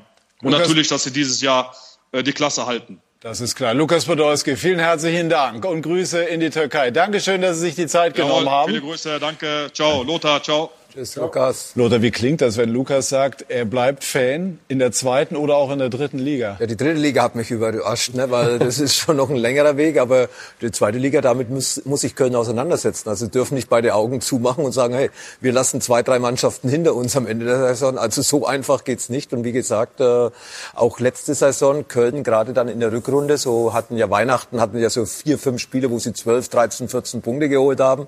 Und äh, ja, und äh, das hat sie letztes Jahr schon gerettet. Und dann hatten sie ja eine lange Durststrecke, wo sie gar nichts mehr gewonnen haben. Und äh, es sieht ja dieses Jahr fast schon wieder ähnlich aus. Und äh, sie müssen im Endeffekt diese Leidenschaft, wenn schon die Fans nicht da sind, wo sie natürlich äh, brauchen, um zu, äh, gerade bei den Heimspielen. Also Köln muss wirklich aufpassen und fokussiert sein, dass sie nicht dahin gehen, wo Lukas jetzt so ein bisschen angesprochen hat.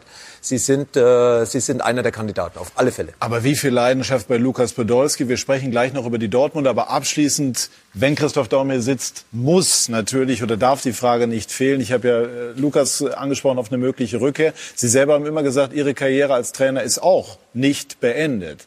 Was wäre, wenn die Kölner Sie fragen würden? Ich habe einen lockeren Kontakt äh, immer zum FC äh, gehalten, habe auch immer wieder gesagt, wenn ihr ne, meinen Ratschlag äh, braucht, es geht gar nicht darum, äh, dass ich dort äh, in einer hauptamtlichen äh, Funktion mitarbeite, steht meine Tür immer offen. Das hat sich nie ergeben. Du hast dort handelnde Personen, die alles besser wissen, die alles alleine machen wollen. Wer? Okay, lass sie doch machen. Die handelnden Personen. Lass mal einfach so einen Raum stehen. Ich will äh, da nicht irgendjemanden misskreditieren oder, oder irgendjemanden angreifen. Wenn Sie eben der Ansicht äh, sind, äh, Sie wissen genau, wie es geht, dann brauchen sie auch äh, keinen Ratschlag. Und dann stellt sich für die auch nicht die Frage, ob sie irgendeine Unterstützung, sei es von mir, Sie haben ja jetzt wieder zurückgeholt äh, den Erich Rutemöller als Berater des äh, Vorstands, der auch ein absoluter Fußballexperte ist. Okay, Sie sind diesen Weg gegangen. Wollen wir sehen, äh, wo der äh, endet. Aber wenn Sie sagen, Leute, die alles besser wissen, dann spielen Sie auf jemanden an. Ist, ist damit Horst Held gemeint oder auf wen ziehen Nein, Sie? äh, ist nicht eine einzelne Person. Ich glaube, dass äh, unter den äh, äh, dort äh, vorhandenen Entscheidungsträgern äh, äh, einige erfahrene und ich zähle mich nicht mal alleine dazu. Ich kann, kann auch andere äh, Namen nennen. Die spielen keine äh, Rolle. Die äh, äh, haben ihre äh, Netzwerke aufgebaut und damit äh, äh, in diesen Rahmen bewegen die sich. Die gucken nicht mal mit noch nach rechts oder nach links, sondern äh, die sagen, wir setzen voll äh, auf, die, auf diese Entwicklung und äh, es hätte noch immer Jod gegangen. Ich glaube, äh, ist ganz, ganz entscheidend, was Christoph sagt. Ich glaube, der FC hat halt Angst vor großen Namen. Wenn jetzt natürlich ein Daumen da ist und sagt, wir müssen es so und so machen, No. äh, das ist, da sind sie viel zu ängstlich. Und man hat es ja auch an der Bemerkung von Lukas, wenn da jemand anrufen würde, dann läuft der Vertrag aus. FC, das wäre sein Traum. Ob er jetzt da in der Rolle auf der Bank, ob er in der Mannschaft wirkt. Also er wird jetzt nicht 90 Minuten jedes Spiel da vorne machen können, aber auch er, das springt ja durch, ist auch ein bisschen enttäuscht, weil er hat sich ja, er will sich ja nicht selber ins Spiel bringen, aber immer wenn er ein Signal gegeben hat, äh, da kam auch nichts. Und das ist genau das Gleiche wie beim Christoph. Und wenn man solche Leute hat, und da sind wir wieder bei anderen Clubs, der FC Bayern, der sie einbindet, wenn da solche Leute da sind. Lass uns jetzt, aber ich Aber würde beim FC Bayern, die binden ja nicht ein, die sitzen ja alle schon drin. Ja, das ist ja wieder was anderes. Der FC Bayern lebt ja von der Geschichte der Verantwortlichen, die sie ja selbst erlebt haben, auch beim FC Bayern. Und das macht den FC Bayern so stark. Und da ist ja nicht nur der FC Köln, sondern auch andere Vereine, Viele Vereine. zu stolz darauf zu Viele sagen, Vereine. hey, wir holen die ehemaligen Spieler irgendwie zurück in irgendeinen Funktions, äh, in einem Funktionsdienst. Spieler, Trainer, ich meine, die haben auch Jupp Heynckes angerufen, die haben Hitzfeld würde gerne angerufen. noch vier, fünf Minuten über Dortmund sprechen. Ja, gerne. Und Lo- Lothar, warum, warum nehmen die die Chance nicht wahr, auch jetzt unter Terzic, ähnlich wie unter Favre, den Bayern richtig Druck zu machen und dann auch zu punkten gegen mit Verlaub Mainz? Warum machen sie es nicht? Die haben in der ersten Halbzeit haben sie eigentlich sehr gut gespielt gestern, hatten auch viele Möglichkeiten, haben wieder nicht das Tor gemacht und dann sind sie leichtsinnig geworden. Vielleicht auch äh, in dem sicheren Gefühl aufgrund der ersten Halbzeit, wir beherrschen Mainz, wir dominieren das Spiel, wir werden schon unser Tor machen. Und dann kam eben dieser Weitschuss, äh, der erstmal dann so ein bisschen ein Schock war, haben sie sich erholt. Verschießen den Elfmeter, hatten aber auch gleichzeitig Glück, dass die Mainzer die eine oder andere Chance liegen gelassen haben, beziehungsweise nicht bis zum Ende gut ausgespielt haben im Überzahlspiel, wo sie in die Offensive gekommen sind. Ja, und äh, Dortmund ist im Endeffekt äh, Dortmund, wie ich sie die letzten zwei Jahre kenne. Riesen gespielt, äh, riesig gespielt in Leipzig die zweite Halbzeit. Traumfußball eigentlich, aggressiv, leidenschaftlich, technisch, alles wieder so, wie wir Dortmund lieben gelernt haben vor vielen Jahren. Und äh, jetzt klappt es auf einmal wieder nicht. Also sie sind einfach nicht stabil. Ist dieser Kader damit zufrieden oder diese Mannschaft hin und wieder Highlights zu setzen, äh, aber nicht bereit, so wie es Hummels auch formuliert hat, dann wirklich im Grunde genommen auf Dauer immer wieder diesen Heißhunger auf Erfolg zu entwickeln? Ja, das, äh, das fehlt. Die, die, die Konstante äh, ist nicht da. Ja, und äh, wie gesagt, das, dieses nachzulegen oder dieses dann dran zu bleiben. Und da haben sie gestern wieder mal zwei Punkte verloren, die man eigentlich, wie gesagt, und äh, nicht verlieren darf. Äh, gegen Mainz 05 bei allem Respekt ja, muss Borussia Dortmund zu Hause einfach diesen Sack zumachen. Ich glaube, das ist ja auch ein bisschen Favre zum Verhängnis geworden, dass er es einfach nicht vorgelebt hat, dass er eher so ein Taktiker ist, aber nicht diese Mentalität der Mannschaft geben konnte, die ja jung ist, die sowas braucht. Ich frage mich. Aber so jung ist die Mannschaft doch gar nicht. Es gibt so viele erfahrene ja. Spieler in dieser Mannschaft, wie Hummels, wie Reus. Ähm, wir haben wie Delaney beispielsweise. 14 Spieler sind über 25 ja. und eigentlich sind es immer nur diese Haalands, diese Reina, diese Sancho ja. und den Bellingham. Das sind diese vier Jungen die natürlich teilweise auch die Tore machen und den Unterschied, ja. aber sie werden ja geführt von erfahrenen Spielern. Guerrero ist auch erfahren beispielsweise. Ja. Witzel ist verletzt, aber ist erfahren. Akanji ist auch nicht mehr ganz jung. Ähm ich sehe das so, dass äh, diese Mannschaft über einen sehr langen Zeitraum eine gewisse äh, Spielweise äh, erarbeitet hat. Viel Breite, wenig Tiefe, viel äh, äh, äh, äh Kurzpassspiel, äh, Gegenpressing und äh, ähm, die, die, die Flexibilität, die Variabilität, die wir jetzt, wie vom Lothar richtig angesprochen, äh, in Leipzig gesehen haben. Das war für mich eine ganz andere Spielweise. Es war nicht dieses Draufgehen, sondern es war etwas mehr, nehmen wir dieses Wort, Mittelfeldpressing, war ein Spiel im Mittelfeld und wo sie dann durch ein sehr gutes Umschaltspiel äh, äh zu ihren Chancen gekommen sind. Da haben sie etwas mehr Flexibilität gezeigt. Vorher äh, war das für mich in, äh, manchmal, ich übertreibe jetzt etwas, es nicht wörtlich, war das für mich langweilig, äh, äh ein, äh, einiges von Dortmund zu sehen. Ich wusste immer wieder, Querpass, Querpass, Rückpass, Querpass, Querpass, Rückpass. Wann tut sich die Lücke auf? Äh, ähm, und da, da fehlte mir äh, das Spiel in die Tiefe, das Fordern in die Tiefe, auch mal äh, äh, den langen Ball zu spielen. Und ich glaube, diese Umstellung, Dafür brauchst du ein paar Monate. Der, der neue äh, Trainer, der Edin Terzic, äh, hat jetzt auch keine Trainingszeit. Der muss es mehr oder weniger nur an äh, der äh, in der Videoanalyse äh, mit den Spielern besprechen. Okay, in Leipzig ist es ganz gut funktioniert. Jetzt äh, gegen äh, Mainz zu Hause äh, sind sie wieder, obwohl sie auch das Spiel hätten gewinnen müssen, muss ich sagen, sind sie doch wieder mehr in dieses äh, äh Ballbesitz, äh, äh, äh in die Breite spielen statt in die Tiefe spielen Schema zurückgefallen. War natürlich auch auf Gegner gelegen, weil Mainz natürlich defensiver gespielt hat wie Leipzig und äh, vor allem ist auch Dortmund, äh, auch wenn sie es vielleicht nicht hören wollen, wie die Bayern auch, sind auch von einem Spieler stark abhängig, nämlich von Haaland. Und Haaland hat die tiefen Läufe in Leipzig gehabt, da hat er auch die Räume gehabt. Gegen Mainz hat er die Räume nicht gehabt, weil Mainz eigentlich hinten mit zehn Mann verteidigt hat. Und dadurch äh, haben sie nicht die Lösung B gehabt. Und da müssen sie einfach im Endeffekt dann, wenn sie schon die Tiefe nicht haben, müssen sie die Breite suchen. Ist der Kader wirklich so stark, wie man glaubt? Ich denke schon. Ich glaube, äh, wir sind ja gerade dabei, wie viel Zeit hat so ein Trainer, das zu machen. Ich meine, Flick hat es in der letzten Saison ja gut gezeigt. Ich glaube, ganz wichtig ist, Hierarchien herauszuarbeiten. Also wenn ich sehe so einen Chan, den man holt, wo man weiß, was man kriegt. Also man kann da nicht sagen, okay, das, da hat er Defizite da, sondern das ist ein Führungsspieler.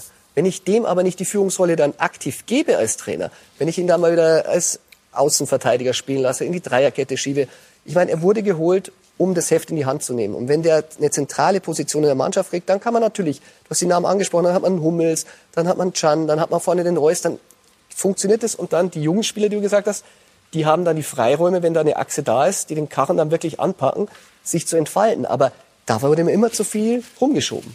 Ganz kurz Schlusswort zu Dortmund, Lothar. Raffen die sich auf und werden zu dem Bayernjäger, zu dem Bayern-Konkurrenten?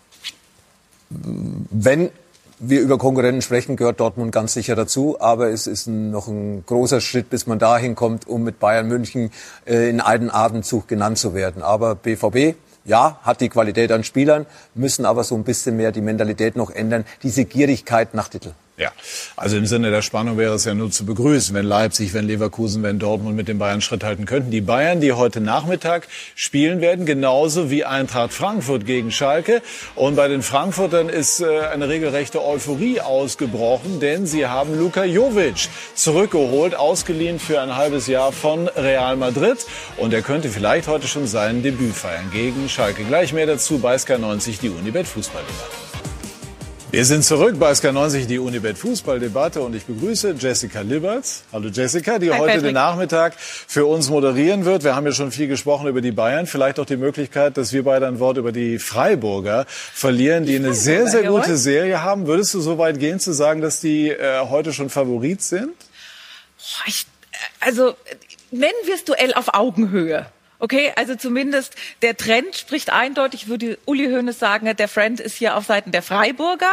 Und Trend ist your friend. Trend oder? is your Genau, friend, ja. exakt. Und ich glaube, natürlich müssen wir da ein paar Abstriche machen, was die Bayern angeht. Das, was wir am Mittwoch erlebt haben, das war historisch, aber in dem Sinne auch vielleicht eine Ausnahme. Oder sagen wir es mal so, das war die Kumulation dessen, was vorher passiert ist. Und also wenn die Bayern die Bayern von früher sind, dann hat das jetzt auf jeden Fall gereicht, um sie genügend anzustacheln, damit es für die Freiburger dann doch ein ungemütlicherer Nachmittag wird, als sie das möglicherweise annehmen können. Da war jetzt viel Konjunktiv dabei, das aber ich habe stimmt. Ich verstanden, ein die Bayern, genau, die Bayern sind gereizt und das könnte für die Freiburger ein Problem darstellen, die es aber bisher sehr gut machen, die noch nicht gewonnen haben in München. Mal gucken, vielleicht klappt es heute. Ähm, ich, wir haben gesprochen eben auch schon über Luka Jovic. Mhm. Welches Signal geht für die Frankfurter von dieser Verpflichtung aus? Also ich glaube, für die Frankfurter ist das ein bisschen so, ähm, wie wenn du so einen so einen leeren Bämbel hast, hast seit 20 Tagen nichts getrunken, es ist, dein Mund ist unglaublich trocken, es ist wahnsinnig heiß und irgendjemand steht, stellt dir zwei Liter Appleboy hin. So ungefähr muss sich das anfühlen. Also ich habe den Eindruck, dass da eine Euphorie entfacht wird, wo man allerdings auch wieder aufpassen muss, denn wir wissen alle, Jovic hatte so gut wie überhaupt keine Spielzeit. Mhm. Also das ist eine ganz andere Situation wie zum Beispiel bei Klaas-Jan Hünteler, der jetzt bewiesen hat, als er reingekommen ist, dass er noch mal schnell mit zwei Toren ein Spiel drehen kann ab der 89. Minute. Also insofern, das ist noch mal eine andere Situation. Aber für die Frankfurter selber ist es äh, ja die Rückkehr des verlorenen Sohnes, was auch immer. Glaubst du denn, dass er spielen wird oder zumindest eingewechselt werden wird? Also Adi Hütter hat ja schon gesagt, dass nichts dagegen spricht. Dass er von Beginn an aufläuft, kann ich mir jetzt persönlich mit dieser mangelnden Spielpraxis nicht wirklich vorstellen. Aber mein Gott, es ist Luka Jovic. Alles ist möglich. Ja, aber für die Frankfurter hat es zuletzt ja sehr gut geklappt. Also so eine Art Luxusproblem, wenn man so möchte. Aber allein der Name Jovic löst ja in Frankfurt eben einfach, haben wir besprochen, Und wirklich Begeisterung aus. Ja, und es, es, es legt auch ein bisschen etwas über diese Wunde, dass heute das Abschiedsspiel von David Abraham ist. Genau. Haben die Frankfurter da was geplant? Weiß man da schon was? Ja, es gibt auf jeden Fall ein paar Kleinigkeiten. Ähm, und das, auch die Fans haben natürlich ein bisschen was sozusagen im Hintergrund vorbereitet. Es gibt natürlich keine, die jetzt da sein könnten. Mein Gott, das muss man sich vorstellen. Ne? Also heute. Fünf Jahre war, ach, glaube ich, da. Ne? Genau, geht zurück, weil er seinen kleinen. Sohn in Argentinien sehen möchte. Einen besseren Grund kann es ja gar nicht geben. Hoffentlich wird er eines schönen Tages auch noch so eine Art Abschiedsspiel oder jedenfalls Abschied vor Publikum bekommen. Letztes Wort zu Schalke. Ihr werdet sicherlich auch versuchen, äh, nachzuhorchen, was mit, mit Hünteler ist. Was glaubst du? Ja, also unsere Informationen sind im Endeffekt die gleichen, die ja auch äh, Christian Falk und seine Kollegen haben, nämlich dass das das werden soll äh, mit der Verpflichtung von Klaas-Jan Hünteler. Es gab ja durchaus ein bisschen Spott in den sozialen Medien oder es wurde kritisch beobachtet. Einige haben gesagt, Mensch, was macht eigentlich Klaus Fischer? Ja, ja genau. Ja. Das machen die Eurofighter. Und äh, hat Jefferson Verfahren nicht auch Zeit?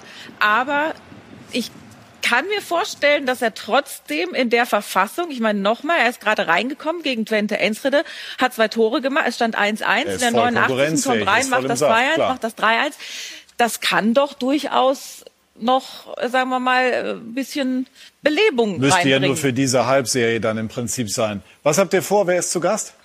Erik Meyer wird unser Experte sein. Das passt insofern ganz gut, weil äh, Erik Meyer war der Siegtorschütze 2004, als die Bayern letztmals gegen einen unterklassigen Verein äh, im DFB-Pokal ausgeschieden sind. Wir werden unter anderem Oliver Kahn schalten, der damals im Tor stand. Also das passt, glaube ich, ganz, äh, ganz gut dann. Und das Ganze damals bei Alemannia Aachen.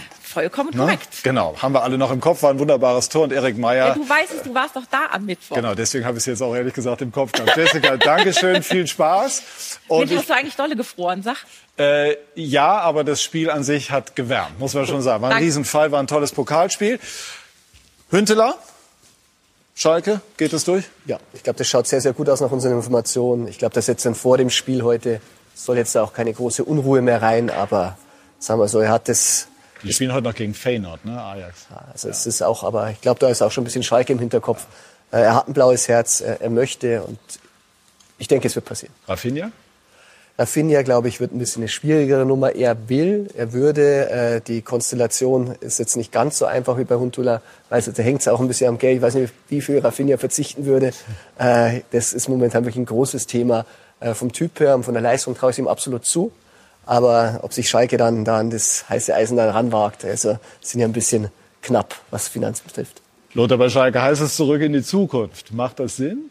Ja, weil das hat in den letzten zwei Jahren eigentlich gefehlt. Da hat man eigentlich Spieler gekauft, die nicht Schalke konnten und nicht kannten. Und äh, mit Hunderler und auch Rafinha, beide Positionen sind ja im Endeffekt okay. Der Bobbe hat jetzt äh, letzte Woche drei Tore gemacht, aber trotzdem gerade die Nummer zwei und Nummer neun, die Positionen sind nicht optimal besetzt. Und vor allem dann auch äh, diese diese Schalke-Vergangenheit, die rüttelt natürlich auch die Mannschaft wach. Und ich glaube, sie sind letzte Woche schon mit Kolasinac äh, gut gefahren damit. Und äh, ja, ich äh, würde es begrüßen, ähnlich wie ich Lukas Podolski beim FC Köln sehen möchte.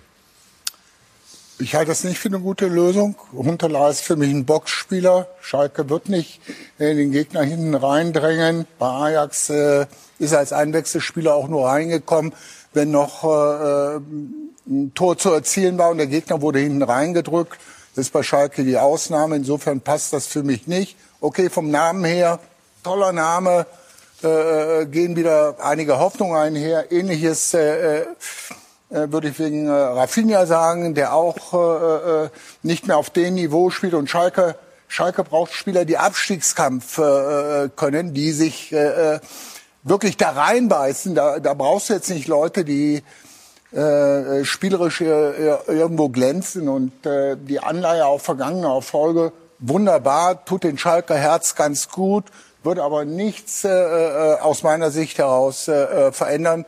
Aber ich kann auch völlig falsch liegen. Ja, Rafinha ist ein unangenehmer Spieler. Also ich glaube, gerade Rafinha ist einer, wie ich Rafinha kenne, und ich kenne ihn schon sehr lange. Also ich möchte nicht unbedingt auch jetzt in seinem höheren Alter gegen ihn spielen, weil er genau weiß, wo es den Gegner wehtut. Huntela? Ja, Hundel ist ein Stürmer, der tut äh, auch weh im Strafraum, natürlich, vollkommen recht, ist ein Strafraumspieler. Und wenn Schalke natürlich diese Spielphilosophie hat, eben aus der Tiefe dann zu kommen mit schnellen Spielern, dann ist natürlich Hundeler aufgrund auch seines Alters, aufgrund seiner Schnelligkeit nicht der ideale Spieler auf dieser Neun. Wenn du vorne einen drin brauchst, dann glaube ich, und das hat er ja auch am letzten Wochenende gezeigt, weiß er, wie man Tore macht. Ich könnte nur dazu noch sagen, dann hätten sie auch Ibisevic behalten können. Ja. aber vielleicht hat- ist Huntela dann doch auch aufgrund seiner Identifikation dann mit Schalke dann doch noch mal eine andere, eine andere Nummer. Äh, ich Ist, meine, es hieß doch immer, ist die Identifikation so da? Wie war die Verabschiedung? Wie haben die sich getrennt? Äh, Langsam, halten Ball ein bisschen flach, jetzt nicht so euphorisch. So. also die Fans haben ihn gefeiert. Ja, und er hat auch wirklich deutliche Die Fans. Signale. Ich meine, er hat zwei Clubs und dass er jetzt Ajax nochmal verlassen würde, äh, zeigt ja schon, dass ihm das ein Herzensprojekt ist. Und äh, ist jetzt nicht so, dass er sich jetzt noch nochmal bereichert würde finanziell. Das soll alles sehr überschaubar sein. Also von dem her, er will. Und ich glaube, das ist ja auch so ein bisschen ein Zeichen für die anderen Mitspieler. Wenn da so ein Hunteler, ob er jetzt auf der Bank sitzt und reinkommt oder so, das macht einfach was. Du weißt, oh, wenn der kommt, vielleicht haben wir noch mal eine Chance, dann laufen die anderen wieder ein bisschen mehr. Vielleicht muss er dann nicht mehr so viel laufen, sondern einfach nur den Kopf hinhalten. Aber ich glaube, dass das schon sehr viel Kopfsache auch ist, wenn so einer kommt. Absolut. Für, für, für, für, für intern, für die Mannschaft, für den Verein, glaube ich, ja. Sportlich, wie gesagt, kann man diskutieren. Gut, jetzt muss man natürlich auch sehen, Schalke hat eben nur begrenzte Bordmittel. Ne? Deswegen ist es dann vielleicht eben so eine Lösung wie mit Huntela dann vielleicht auch naheliegend. Ja, aber Von Ibisevic hat man sich ja auch getrennt, weil es offensichtlich atmosphärisch da äh, nicht so hundertprozentig funktioniert. Ja, hat. Und aber, es hieß äh, doch immer, die brauchen einen Stürmer. Vollkommen richtig. Äh, guck dir an, wie viel sie erzielt haben. Nur was äh, Matthew Hopper jetzt gemacht hat, äh, ich glaube, das wird er äh, in dieser Saison nicht wiederholen können. Äh, insofern, sie brauchen ganz klar in der Offensive äh, eine gewisse Entlastung und äh, äh, da warte ich auch äh, wirklich auf den Spieler. Aber wie, wie Schalke spielen wird, Schalke braucht äh, mehr ein, ein, ein Spieler, der äh, überfallartig spielen kann und noch eine gewisse äh, Torgefahr hat, also wie ein konstanter äh, äh, Matthew Hoppe, äh, äh, den braucht eigentlich Schalke für Spieler und nicht einen Boxspieler. Jovic? Ja, Gut Ich für habe die hab lange Eintracht nicht mehr gesehen auf dem Platz, weil er wenig ja? gespielt hat. Aber wenn er einigermaßen wieder da anknüpfte und der Dost ist ja gegangen, deswegen war ja Freddy Bobic zum Handeln gezwungen praktisch, um äh, da vorne ja äh, zumindest wieder so eine Alternative zu haben. Jovic kennt Frankfurt, also wenig Eingewöhnungszeit. Ihm wird wahrscheinlich auch der rote Teppich ausgelegt äh, aufgrund seiner Geschichte, aufgrund seiner Vergangenheit. Und er ist natürlich ein anderer Spieler wie jetzt Hundeler, auch vom Alter her. Ja, äh, der, der Wechsel macht für mich Sinn. Und es ist ja auch viel Wille dabei. Also ich habe gehört, Jovic, äh, das war ja von ihm aus angeschoben. Er hat ja wirklich auch andere Clubs, äh, die ihn gerne gehabt hätten für die Leihe, äh, italienische Topclubs. Und wenn so einer sagt, nee, der muss mit ganz klar zugangen sein, äh, ich will zur Eintracht, wenn ich mich ausleihen lasse, wenn ich diesen tollen Club Real, ich meine, das ist natürlich auch mit diesen Spielern überhaupt zu trainieren, äh, fällt ihm auch nicht leicht. Aber er gesagt, wenn wir das machen, dann ist es die Eintracht. Und ich glaube, das ist halt, was so ein Spieler braucht. Dass er da hinkommt und sagt, ich will es mir da nochmal beweisen, ich will dort spielen. Und ich glaube, das macht halt dann einen Unterschied aus. Kurz Sport, ja? Jovic, super Entscheidung. Äh, Ich glaube, wird vielleicht äh, äh, dazu beitragen, dass sie in die Europa League reinkommen, die Frankfurter. Und äh, die äh, Lücke, die Abraham hinterlässt, scheint dieser Tuta zu schließen. Insofern bin ich da sehr zuversichtlich, was die Entwicklung der Eintracht anbelangt. Gut, dann äh, sprechen wir nicht mehr, sondern ähm, holen uns das in Gestalt der Tipps von Lothar Matthäus, nämlich die sportliche Einschätzung. Lothar, es geht ja darum, ob Schalke nachlegen kann. Sportlich, aber beim ersten Tipp sind wir bei den Bayern gegen Freiburg. Bayern drei Niederlagen in Folge geht nicht, also Bayern gewinnt 3 zu 1. Und Schalke, kann Schalke in Frankfurt jetzt auch punkten nach dem so sehnlich äh, Ja, die, die, erhofften Sieg? die Schalke haben gewonnen, aber die Frankfurter haben auch eine gute Serie, sind zwar im Pokal ausgeschieden, aber in Mainz das erste Mal überhaupt gewonnen in der Bundesliga letzten Samstag. Zuvor auch äh, im Heimspiel sehr äh, erfolgreich gespielt und sie sind auf einem guten Weg, sind eine unbequeme Mannschaft und Abraham hat ja heute sein letztes Spiel, er geht ja zurück in seine Ja. Heimat Argentinien und da verabschieden sie ihn mit einem Erfolg 2 zu 1 für Frankfurt. Okay, gut. Also das würde die Situation für die Schalker nicht verbessern. Ähm, und sie spielen dann am kommenden Mittwoch, haben wir auch schon angesprochen, gegen den ersten FC Köln. Das wird dann ein absolutes Schlüsselduell um Big Points im Kampf gegen den Abstieg. Dann schauen wir jetzt auf das Zitat des heutigen Tages. Und das hat geliefert Lukas Podolski. Das Thema, also Köln ist aktuell durch, aber alles ist möglich. Und er hat ja auch äh, gesagt, in diversen Funktionen ist das auf Dauer für ihn denkbar. So, was haben wir jetzt noch im folgenden Programm für Sie? Das ist eine ganze Menge. Wir haben eben schon mit Jessica Liberts darüber gesprochen, dass die Fußball-Bundesliga nachher spielt mit den Bayern und äh, später dann auch mit Eintracht Frankfurt. Aber es machen sich hinter mir schon fertig und bereit Yannick Erkenbrecher und Thorsten Matuschka, die sich nämlich direkt hier im Anschluss dann mit der zweiten Liga Vorberichterstattung melden, unter anderem dann Holstein Kiel, der Bayern-Bezwinger im Einsatz gegen den Karlsruher Sportclub und dann gibt es in der Premier League einen äh, oder das absolute Spitzenspiel auch aufgrund der Tabellenkonstellationen der FC Liverpool mit Jürgen Klopp gegen Manchester United. Also viel Programm direkt hier im Anschluss einfach dranbleiben. Ricardo Basile hat Dennis Eitiken. Ich bedanke mich bei der Runde und sage bei Ihnen, liebe Zuschauer, auch Dankeschön für das Interesse. Machen Sie es gut. Tschüss und auf Wiedersehen.